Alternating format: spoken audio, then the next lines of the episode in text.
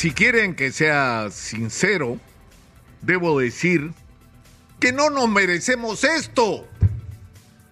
No nos, lo, no, nos lo merecemos. Ayer, el, presidente del Consejo de Ministros, señor Otárola, ¿y cuál va a ser el papel de las Fuerzas Armadas en la declaratoria de emergencia de los distritos? Eh, eh, bueno, ellos van a ver. Ellos van a ver. Ellos van a hacer un plan.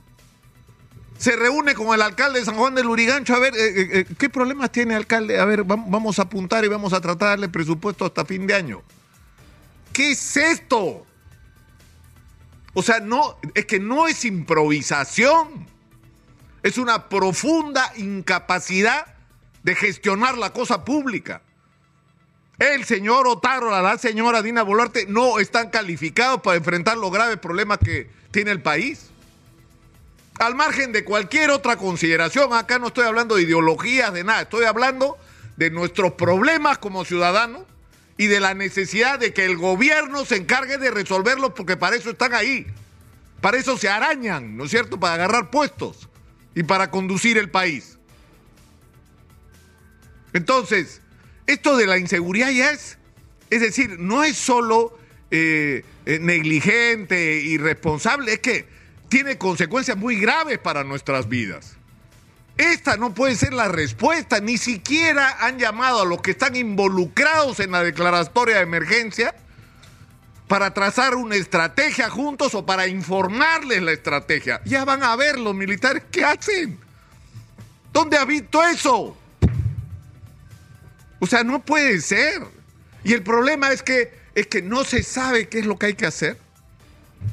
O sea, no se sabe, o sea, no esto es, un misterio el tema de la crisis de inseguridad. Yo les voy a tratar de resumir rapidito lo que en este espacio, en este programa, como en muchos otros espacios, se ha hablado sobre el tema de la crisis de inseguridad y lo que hay que hacer. Y se los voy a enumerar porque no es difícil a ver si el señor Otárola deja de atender a sus amigas y conseguirle chamba y se ocupa de esto. ¿Ya? A ver, uno, el centro es la policía si queremos resolver la crisis de inseguridad ciudadana. Uno y número uno, la policía. Y hay que tener un instrumento que debe ser la policía capaz de enfrentar a la delincuencia. Pero para eso, lo primero que hay que hacer es una reingeniería en la policía. No necesitamos policía ni llevándole la contra a los semáforos en las esquinas, ni policías sentados haciendo labores administrativas que pueda hacer un civil. Necesitamos policías en la calle dándonos seguridad y en, los, y en las direcciones y oficinas de investigación luchando contra el crimen organizado.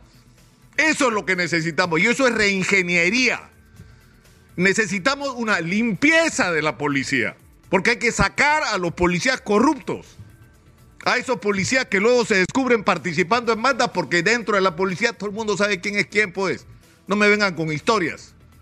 En todos lados todo el mundo sabe quién es quién. Entonces hay que limpiar a la policía porque si no, no tenemos el instrumento que necesitamos en términos de eficiencia. ¿Qué cosa más necesitamos? Una policía que tenga armas. Armas. No tienen armas. Los policías tienen años las armas. Una policía que tenga comunicaciones. No tienen comunicaciones. Creo que somos la única capital de 11 millones de habitantes cuya policía no tiene el sistema integrado de comunicación. Cualquier ciudad mucho menor que Lima las tiene, pero nosotros no.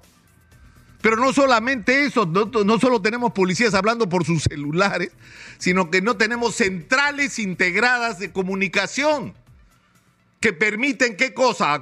Actuar preventivamente cuando hay sospechosos o tener acción rápida cuando se produce un delito y capturar inmediatamente a los delincuentes. Necesitamos vehículos, pero comprados o rentados no con el criterio de que algún general se forre, pues, porque de eso ya tuvimos bastante, ¿no? O algunos empresarios estos pendencieros. Lo que necesitamos es que se compre o se rente equipamiento de vehículos, de motos, de todo lo que sea necesario como parte de un plan un plan que debe garantizarnos a los ciudadanos que sales a la calle y sientes que las calles no están tomadas por los delincuentes, sino por la policía. Y no es porque sean más, sino porque están bien organizados y tienen circuitos y rutas de vigilancia y está controlada la ciudad sobre todo en las zonas críticas, no es tan difícil, señor Otárola. Escuche a los que saben y lo que, porque lo que yo estoy haciendo ahora es repetir lo que he escuchado acá. De la gente que merece respeto porque ha estudiado, ha analizado, tiene experiencia, ha participado en la lucha contra la delincuencia y tiene conclusiones sobre lo que hay que hacer. Hay que resolver el tema de las cámaras de seguridad. Es que es increíble que en San Juan del Urigancho, un distrito de 1.200.000 personas, hay 25 cámaras y recién se dan cuenta ahora. ¿Cómo vas a controlar ah, las calles y luchar contra la delincuencia con 25 cámaras y sin haber instalado fibra óptica en todo el distrito? Es una barbaridad y hay que ponerse a trabajar en eso ayer, no hoy. Es, indispensable tener todo este sistema que tiene que ir de la mano con, la, con cámaras que sean homologadas. O sea, acá ya tiene que acabarse eso de que cada distrito compra, según la conveniencia del alcalde de turno, las cámaras que le da la gana al que mejor le paga comisiones. O sea, hay que comprar las cámaras que necesitamos.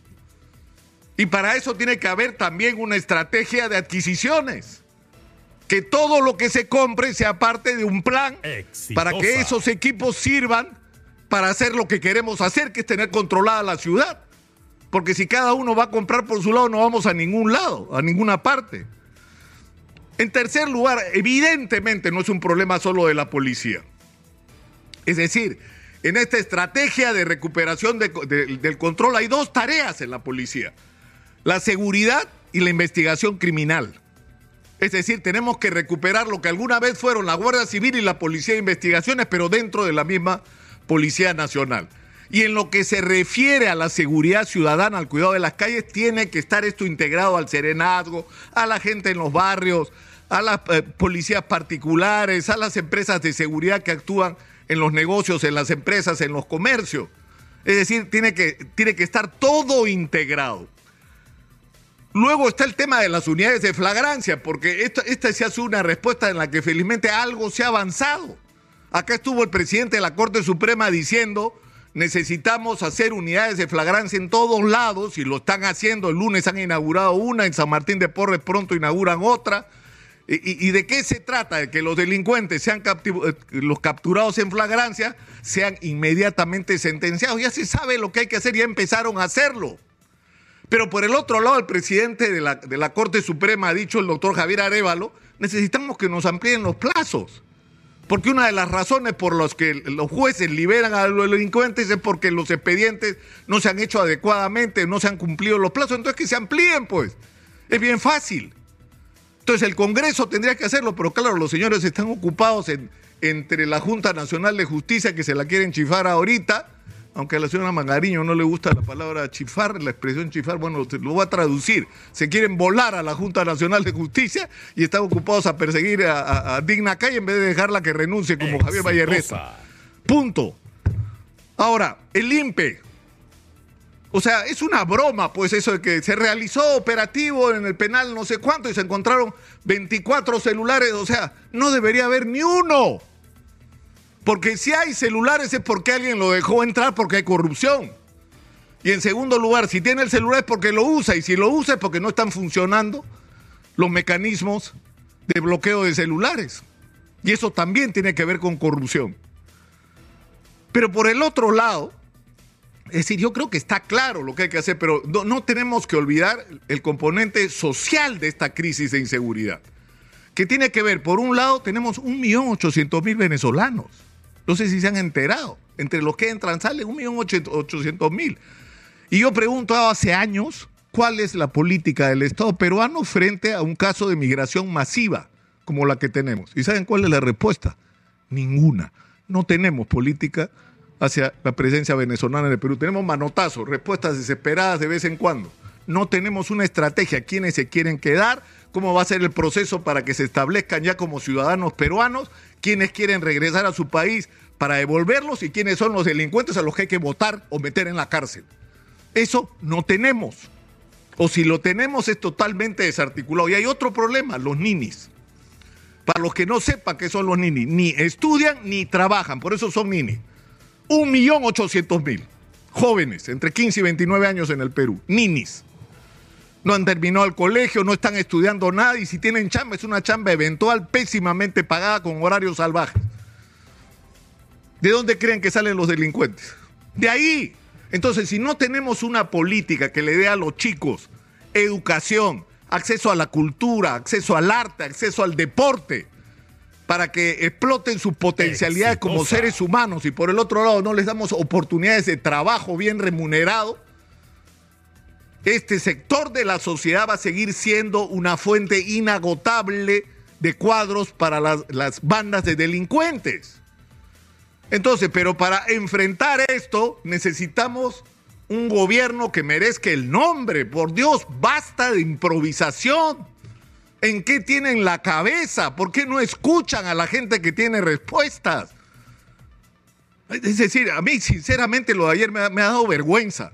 O sea, el presidente del Consejo de Ministros, en un tema tan delicado como la participación de las Fuerzas Armadas en, el estado de emergencia, que además se declara en algunos distritos, yo pregunto por qué no en otros. Yo podría hacer ahorita una lista de 100 distritos que requerirían ser declarados en emergencia, porque lo que hay que declarar en emergencia es el país. Y no se han dado cuenta. Pero le preguntan sobre las Fuerzas Armadas y no nos da una respuesta. Nos dice, ya van a ver los militares, pues, ¿qué harán, no? Más o menos. O sea, no nos merecemos esto, sinceramente.